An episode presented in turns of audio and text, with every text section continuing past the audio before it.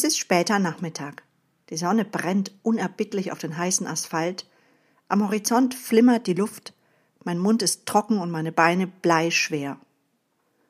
So oder so ähnlich fühlt es sich Kilometer 35 des Marathons beim Ironman Hawaii im Oktober 2012 an.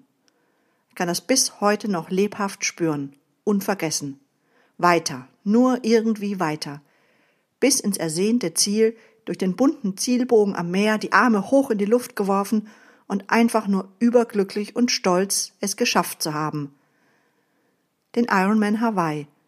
Das ist die Weltmeisterschaft des Triathlons auf der langen Strecke. 3,8 Kilometer Schwimmen, 180 Kilometer Radfahren und 42 Kilometer Laufen. Alles nur Kopfsache.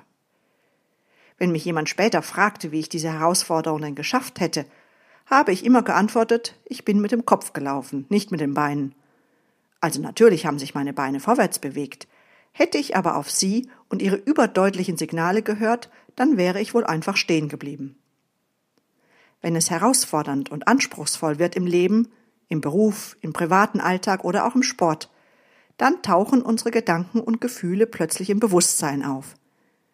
Denn die meisten Prozesse laufen automatisiert im Unbewussten ab. Aber in solchen besonderen Situationen fordern sie uns quasi auf, uns mit ihnen auseinanderzusetzen. Und das sollten wir auch tun, denn sie haben einen mächtigen Einfluss auf unser Handeln. Ich bin Eva Helms, Sportmentalcoach und Resilienztrainerin. Und mein Interesse und meine Leidenschaft für all das, was in unseren Köpfen passiert, begann wohl irgendwo an diesem 35. Kilometer im Marathon.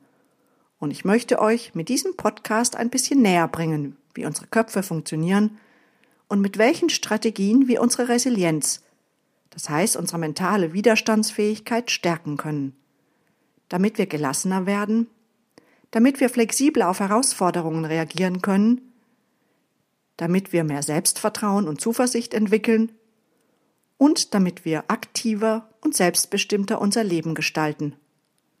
Ich wünsche euch ganz viel Vergnügen beim Zuhören und freue mich natürlich über Kommentare, Fragen und Anregungen.